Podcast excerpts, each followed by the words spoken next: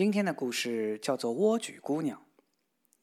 从前有一个男人和一个女人，他俩一直想要个孩子，可总也得不到。最后，女人只好希望上帝能赐给她一个孩子。他们家的屋子后面有个小窗户，从那里可以看到一个美丽的花园，里面长满了奇花异草。可是花园的周围有一道高墙，谁也不敢进去，因为那个花园属于一个女巫。这个女巫的法力非常大，世界上人人都怕她。一天，妻子站在窗口向花园望去，看见一块菜地上长着非常漂亮的莴苣。这些莴苣绿油油、水灵灵的，立刻就勾起他们的食欲，非常想吃掉它们。这种欲望与日俱增，而当她知道自己已经沦落到如何也吃不到的时候，她变得非常憔悴，脸色苍白，痛苦不堪。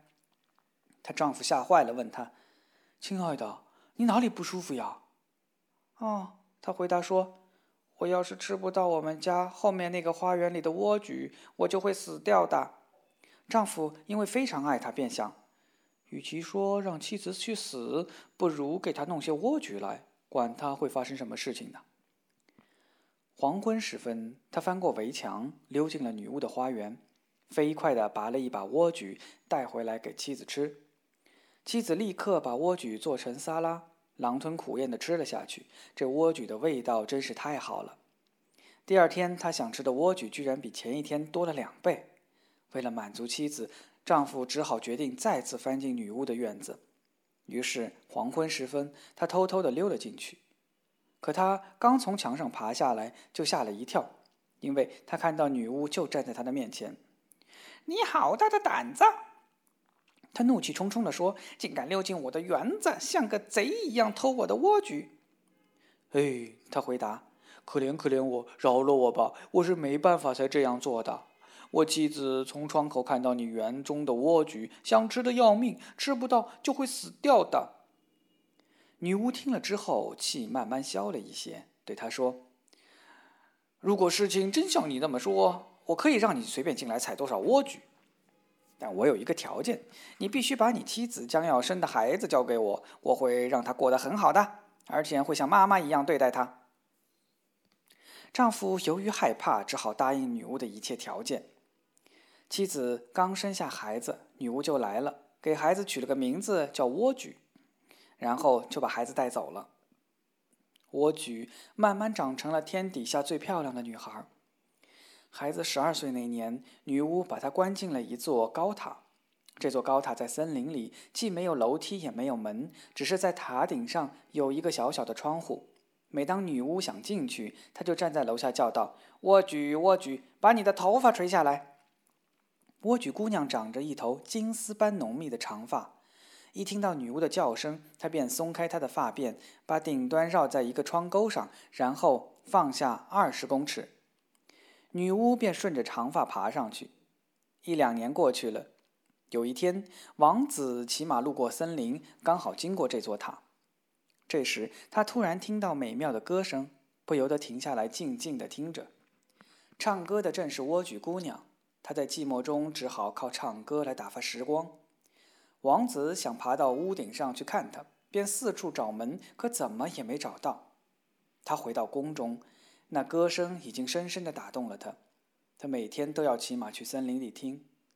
一天，他站在一棵树后，看到女巫来了，而且听到她冲着塔顶叫道：“莴苣，莴苣，把你的头发垂下来。”莴苣姑娘立刻垂下她的发辫，女巫顺着她爬了上去。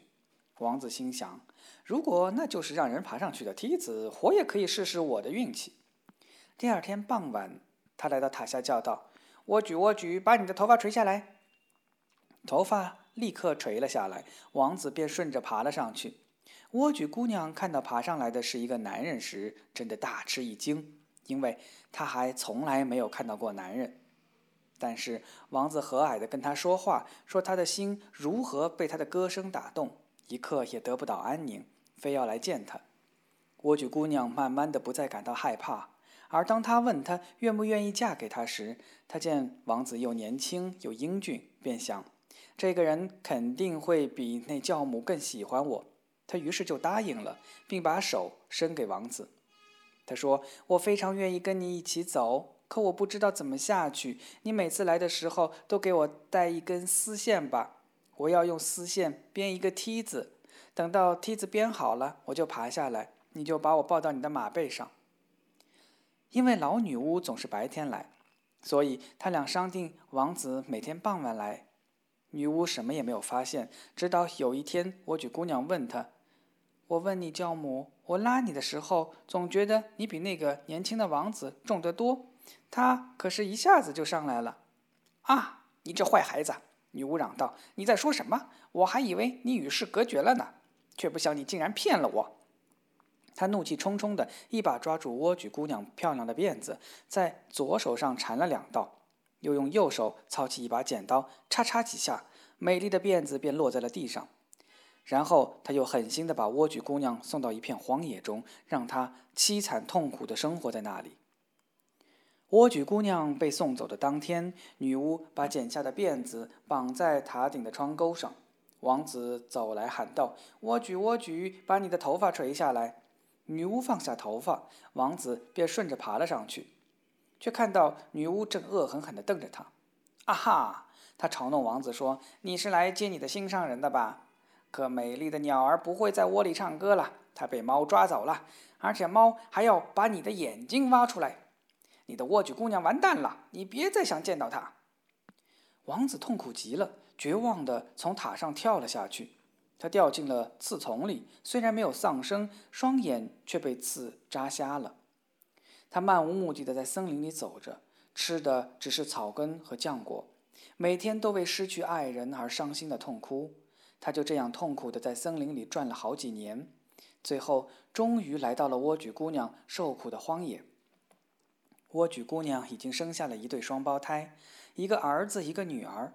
王子听到有说话的声音，而且觉得那声音很耳熟，便朝那里走去。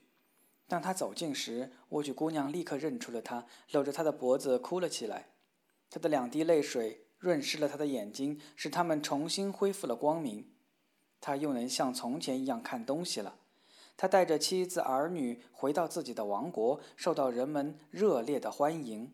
他们幸福美满的生活，直到永远。